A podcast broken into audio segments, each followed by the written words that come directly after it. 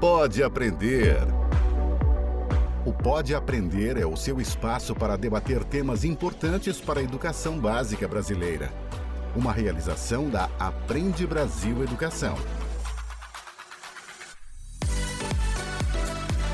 Olá, eu sou a Danaí Búbalo e este é o Pode Aprender, o nosso bate-papo qualificado sobre a educação básica brasileira. Você pode continuar aí com a sua rotina, dando conta do seu dia a dia, enquanto você acompanha com a gente aqui mais um episódio cheio de boas ideias e de muito aprendizado. Vamos juntos? E a gente precisa pensar na educação como uma educação integral, né, que leva em consideração esse sujeito que está ali na sua frente, que é alguém que tem desejos, que tem percepções de mundo, que tem angústias. Tem o suicídio como a quarta maior causa de mortes de jovens. Então ele precisa ser discutido, ele precisa ser falado. O Setembro Amarelo é muito importante, mas a gente não pode deixar que as pessoas que estão por exemplo, com pensamentos suicidas, vejam isso como uma ação de promoção.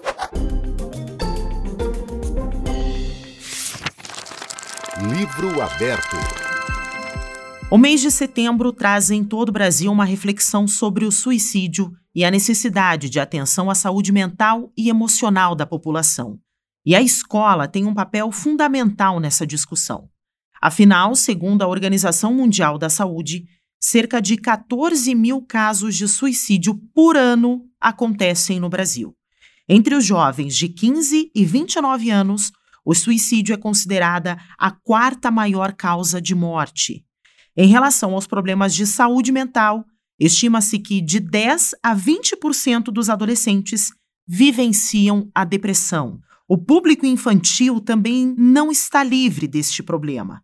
Dados da OMS mostram que nos últimos 10 anos, os casos de depressão entre crianças de 6 a 12 anos aumentaram de 4,5% para 8%. Como então é possível falar sobre esse assunto tão delicado com os estudantes? E qual é o papel da escola nesse contexto?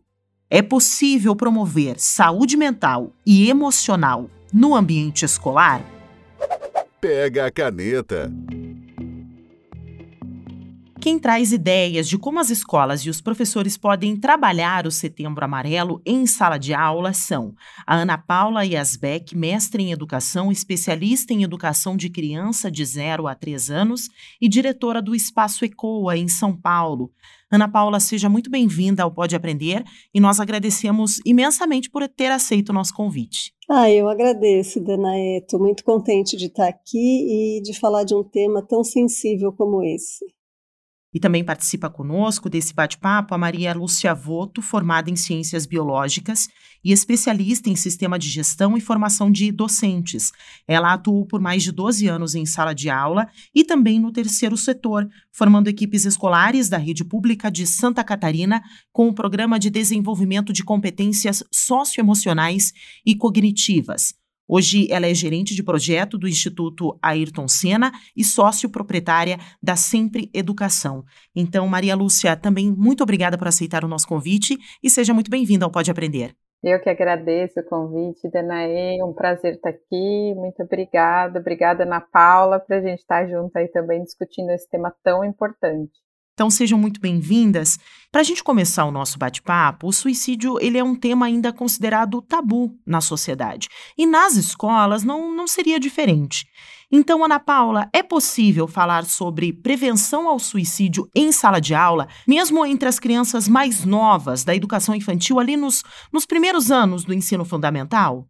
Esse é um tema bem complexo, bem difícil de ser tocado, de ser falado, né? Mas de todo modo, eu acho que a gente precisa, quando a gente fala em educação infantil, eu acho que a gente pode falar de coisas que podem anteceder o suicídio, né? De falar um pouco de sentimentos, das crianças poderem entrar em contato com esse lado que poucas vezes tem espaço de escuta, né? A criança ela é vista como inerentemente feliz, criativa, animada, e de repente quando ela sente algo que contradiz essas sensações que esperam dela, ela pode se sentir deslocada, se sentir meio perdida e como assim, né? Esperam de mim uma coisa e eu estou aqui sentindo outra que eu nem sei exatamente o que que é.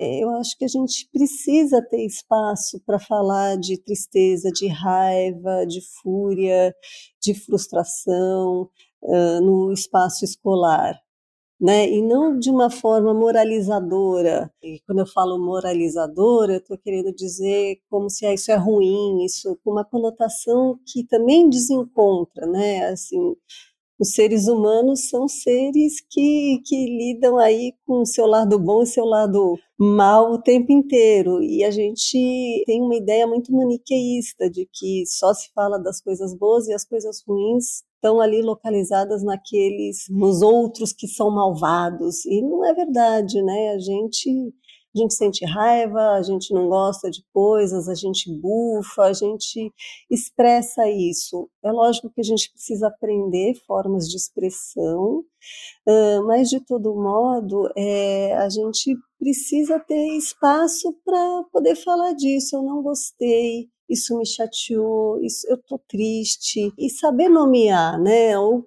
aprender a colocar em palavras algumas sensações.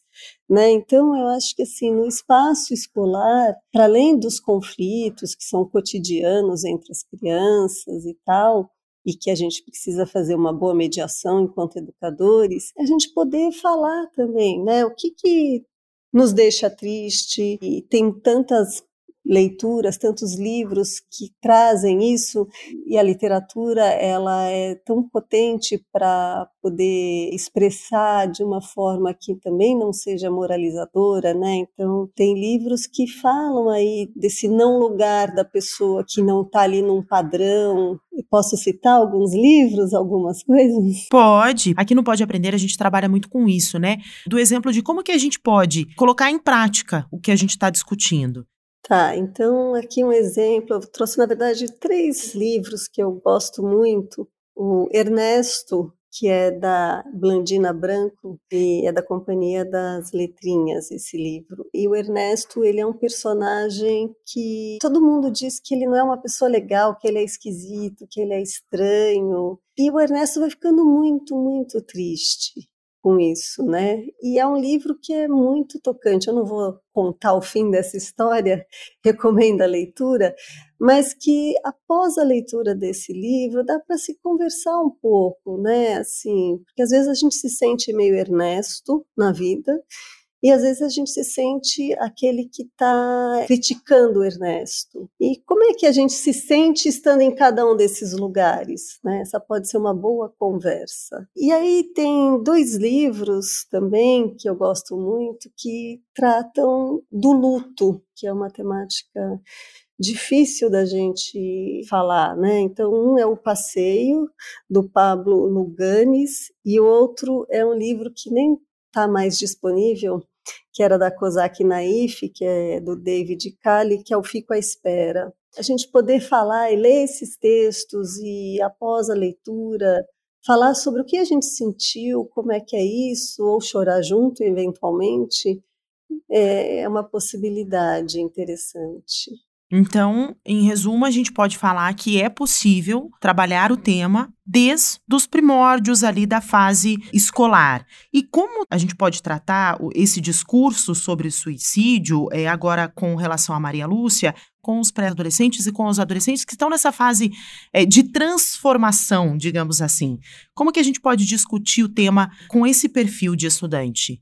Pegando aí carona no que a Ana Paula falou, a questão de você deixar essa discussão explícita, né? De você falar abertamente é importante, porque é isso, a gente lida com tantas questões ao longo da vida e desde então, desde pequeno, né? Porque nós somos formados pelo que vem, a gente tem uma bagagem, né? Quando a gente entra na escola, a gente não entra só com a mala do livro, do caderno, a gente entra com uma bagagem de família, comunidade, contexto social. E, e, pesquisas mostram que isso tem muito a ver também com a questão do suicídio. E aí, quando a gente fala de pré-adolescente, adolescente, adolescentes e jovens, a gente está falando de pessoas que estão passando por um período de muitas mudanças. Mudanças biológicas, mudanças sociológicas, mudanças. Imagina um jovem que estava ali no quinto ano com dois, três professores, de repente ele vai para o sexto ano com 10 professores, ou ainda vai para o ensino médio, ou para uma faculdade com tantão. Então, são muitas mudanças. E aí eu diria que a melhor maneira de discutir com esses adolescentes e jovens a questão do suicídio é abertamente, conscientizando e acolhendo eles nas suas diversas dúvidas. Mas eu trago um ponto de atenção que é sempre necessário a gente fazer um planejamento muito cuidadoso dessas ações, desses fóruns de discussão, desses espaços. É preciso pensar previamente nas atividades e quem pode apoiar durante essas conversas. Então, pensar em como introduzir a temática num espaço seguro para que eles se sintam seguros em tirar dúvidas, em buscar ajuda, em se ver num lugar de escuta mesmo, né? E aí a gente, eu sempre falo que a escola ela não consegue trabalhar sozinha. Ela precisa muito contar com o apoio de profissionais da área da saúde e da assistência social, e que é importante também que os fóruns sejam específicos, que eles que sejam pontuados que são fóruns para isso, porque a intencionalidade é fundamental.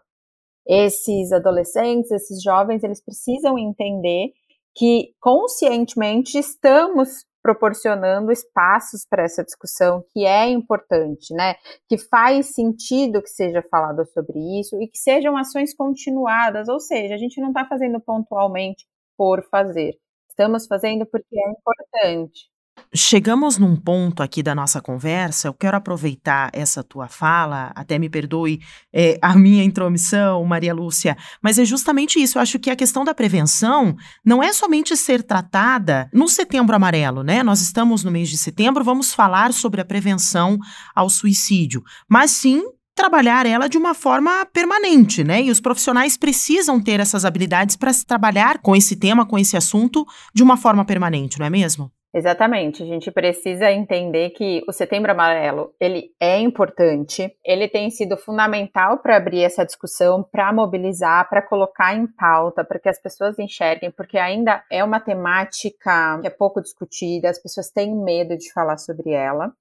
Mas que a gente vê hoje, como você falou mesmo ali na abertura, a gente tem o suicídio como a quarta maior causa de mortes de jovens. Então ele precisa ser discutido, ele precisa ser falado. O Setembro Amarelo é muito importante, mas a gente não pode deixar que as pessoas que estão, por exemplo, com pensamentos suicidas, vejam isso como uma ação de promoção, de promoção de governo ou de uma instituição ou de empresas. Não. É importante, a gente está olhando para você, a gente quer trabalhar isso, porque pessoa, cada pessoa que está passando por um momento difícil, que chega a cogitar o suicídio, que a gente sabe que em média 20 milhões de pessoas por ano chegam a tentar o suicídio. Então, a gente está falando de 700 mil que consomem esse ato, né? Então, a gente precisa discutir de forma contínua, de forma mais planejada. E quais atividades, é, Ana Paula, você poderia indicar aqui? A gente já falou algumas, de algumas leituras, de como tratar o assunto, né? Através de algumas leituras, mas quais atividades em sala de aula que você poderia indicar que podem ser feitas com esse objetivo, né? De promover a saúde emocional e mental dos estudantes em meio a essa rotina escolar não somente em setembro, como a gente abordou agora, mas é, na rotina escolar diária. Quais são as atividades que a gente pode inserir e trazer aqui algumas ideias para os nossos ouvintes? Tem uma coisa que é, pode parecer óbvia, mas não é tão óbvia, as escolas muitas vezes elas se esquecem que é, os estudantes, os alunos, eles são pessoas. Em cada aula existem os conteúdos a serem transmitidos e os alunos têm que corresponder ali, desempenhar em função dos conteúdos. Né? Mas as subjetividades elas não são consideradas em sala de aula.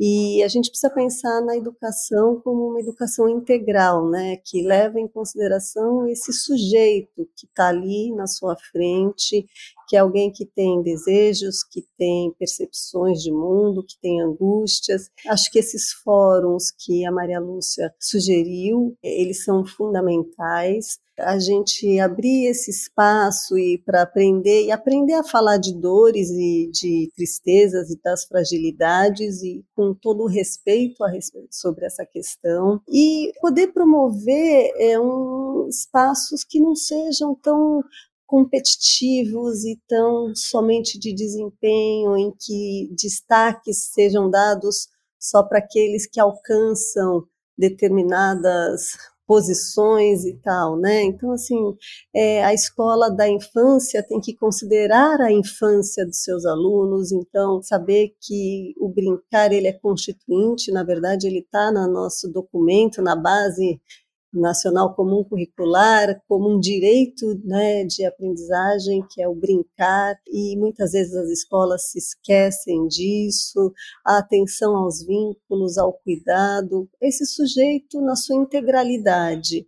Né? Então, eu acho que isso é algo que é fundamental que, que as escolas considerem e acabam muitas vezes se esquecendo disso e não começam, não percebem sofrimentos, né?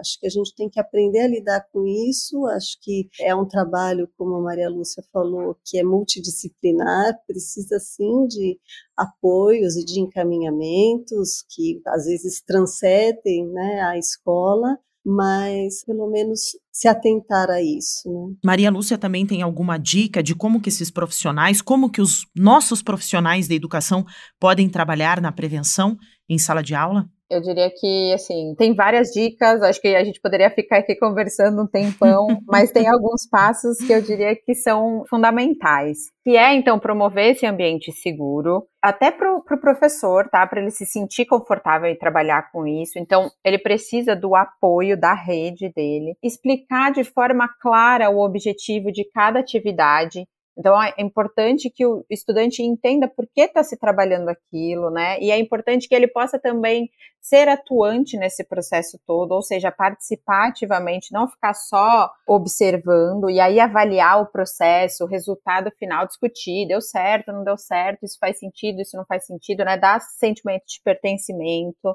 desenvolver atividades que tenham sequência e foco para também dar essa noção de propósito para o estudante entender que a escola faz parte de uma rede de apoio e solicitar essa rede de apoio, então trabalhar em conjunto com áreas de saúde, de assistência social e trazer para perto também a família e a comunidade para fazer esse trabalho reverberar, para a gente fazer esse tema tão importante ser ouvido, ser cuidado, ser entendido por diferentes instâncias para realmente existir essa rede de apoio.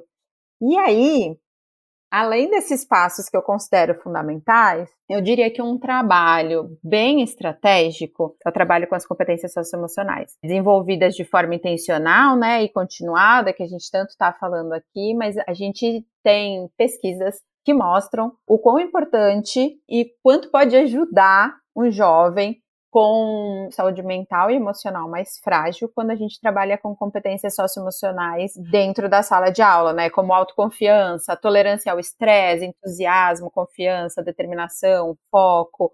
Esse conjunto de competências, ele ajuda, né, o desenvolvimento, o trabalho com essas competências socioemocionais, ajudam os estudantes a manejarem seus sentimentos, como ansiedade, preocupação, e aí eles conseguem lidar melhor com isso e entender em que momento que eles estão e o que, que eles podem fazer, que ferramentas, o que, que eles podem utilizar aí para é, regular é, é, esse emocional dele, essa saúde mental dele. Então, é, a gente fez um estudo com a rede pública né, estadual de São Paulo em 2021, assim que voltaram as aulas, é, com estudantes do quinto ano e do nono ano do ensino fundamental e da terceira série do ensino médio. E 69% desses estudantes relataram sintomas de ansiedade e depressão muito altos. Isso indica que esses 69% de estudantes eles estão apresentando alguma dificuldade com a saúde mental deles e é um ponto de atenção. Porque a gente não que ansiedade e depressão tragam pensamentos suicidas para todos, mas para alguns traz. Então é preciso pensar ações de apoio para a saúde mental e emocional e, consequentemente, a gente chega ali naqueles que estão com alguma ideia, pensamento suicida. Deixa eu aproveitar essa sua fala, é, Maria Lúcia. Então, existem esses sinais que podem indicar essa presença de ideias suicidas em adolescentes, né, em pré-adolescentes e em estudantes. O profissional da educação, o professor, ele presenciou algum sinal dessa presença de uma ideia suicida de um adolescente, de um estudante? Como que ele pode interferir? Até que ponto ele pode interferir? É, aí a gente entra numa seara super sensível, porque o professor, a escola, né, o educador, ele tem como ajudar, como apoiar, mas ele depende muito dessa rede que a gente falou, né? É um trabalho conjunto. O trabalho do professor, o trabalho da escola termina, por exemplo, quando começa o de um profissional da saúde. Ele não pode, por exemplo, fazer um diagnóstico. O professor, o profissional da escola, ele não tem ferramentas para fazer esse tipo de diagnóstico, mas ele está ali no dia a dia. Muitos estudantes passam mais tempo na escola com essas pessoas, né, com esses profissionais, do que na própria casa deles. Então, o professor observa, o professor pergunta, o professor faz atividades é, intencionais que estimulem esse estudante a contar sobre isso e aí ele vai fazer encaminhamentos. E muitas vezes os estudantes eles dão sinais, tem marcas corporais que aparecem, anorexia, bulimia, os adolescentes que se cortam. Então, alguns sinais que eles vão dando, e aí realmente é algo muito sensível e delicado, não dá para ser uma abordagem descuidada, porque aí a pessoa fica ainda mais fragilizada e numa exposição que muitas vezes pode ser desnecessária mas nessa parceria com outros profissionais isso se torna mais possível. Eu acho que a gente pode até abordar essa questão, como a gente está falando dessa rede de apoio, Ana Paula, a gente pode abordar até mesmo quando se notar a presença né, de algum sinal, essa parceria entre as escolas, entre as famílias dos estudantes, né? Acho que a gente pode trazer, se você puder, trazer algumas dicas para os professores, como eles podem estar mais próximos, né, dos pais, dos alunos, para tratar tratar esse tema, para abordar esse tema? Essa proximidade com as famílias também deveria ser algo inerente ao trabalho cotidiano, né? não somente quando há algum problema. Considerar as famílias como parceiras é, é uma instituição de uma cultura que é muito importante para as escolas e que muitas vezes não acontece, né? Às vezes acontece mais um antagonismo entre famílias e escola, escola e famílias, né? Então as disputas acabam sendo mais queixosas do que propositivas, mas partindo desse pressuposto de que as famílias são parceiras, poder estar tá junto mesmo, ouvir, falar, perguntar como está em casa, saber, porque às vezes a gente, pensando na educação infantil, né, eventualmente tem crianças que começam a apresentar alguns comportamentos com uma intensidade muito grande. E numa conversa com a mãe ou com o pai da criança, eles podem trazer ali coisas, às vezes coisas que são do cotidiano, e as coisas mais sensíveis e mais delicadas, né? A palavra sensível está aparecendo aqui muitas vezes, não por um vício de linguagem, mas porque, de fato, é, é isso, né? A gente está pisando num terreno que merece muitos cuidados e muita atenção. Múltipla escolha. A Ana Paula, no início da nossa conversa, ela já trouxe algumas dicas de leituras, mas nós chegamos em um momento específico aqui do nosso podcast em que eu sempre peço aos nossos convidados para deixarem dicas de filmes, de livros, de sites, né? Para quem quiser estender o tema do episódio. Então, Maria Lúcia, eu quero começar por você. Eu gostaria de saber quais são as suas dicas. O que, que você indica para os nossos professores? Algum livro, algum site, para que eles possam se aprofundar nessa reflexão sobre a prevenção ao suicídio?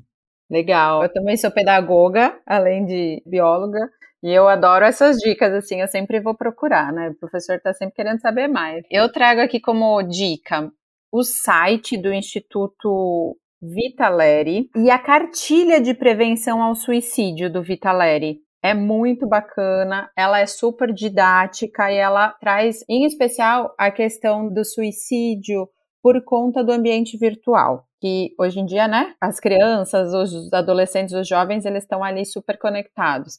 Eu trago também um filme que chama As Vantagens de Ser Invisível. Ah, é lindo esse filme. É lindo, não é, Ana? É, é muito lindo. bacana. E eu trago dois e-books do Instituto Ayrton Senna. Um deles é Competências Socioemocionais para a Vida e as Trajetórias Socioemocionais durante a Pandemia, que foi esse estudo que a gente fez aí com Sobral e depois com São Paulo. Então, deixo aí as minhas dicas e já estou curiosa pelas dicas da Ana Paula. então, por favor, Ana Paula, a gente já abordou alguns livros, né, no início do nosso podcast. Sim. Eu gostaria que você trouxesse outras dicas aqui para os nossos ouvintes. Tá, eu trouxe, eu tenho aqui quatro dicas, então, que são mais ampliadas um pouquinho. Um livro que eu gosto muito, que eu acho que é bastante orientador, assim, para famílias, é um livro da Françoise Doutor, que se chama Quando os Filhos Precisam dos Pais. Ela tinha um programa de rádio, então são algumas falas dela nesses programas de rádio, e ela vai tocando em temáticas complexas aí da educação de filhos e de tristezas e tudo mais também. Um outro é um livro da Fanny Abramovic, que é o mito da infância feliz. Rompe um pouco esse paradigma, né, da essa ideia de que crianças são sempre muito felizes. Tem um romance O Avesso da Pele, do Jefferson Tenório, que aí vai tocar sobre o racismo, as durezas, e tem o suicídio ali, tem a morte. E uma série que eu achei muito bonita, que está na Netflix, que é o Heartstopper. O personagem central é um jovem adolescente, ele é gay, e ele sofre bullying, e tem ali todos os desafios dessa relação dentro de um grupo. Diversão para casa. Eu quero agradecer muito a participação da Ana Paula, da Maria Lúcia, e eu vou deixar aqui agora aberto um espaço no nosso podcast para que vocês deixem o contato de vocês.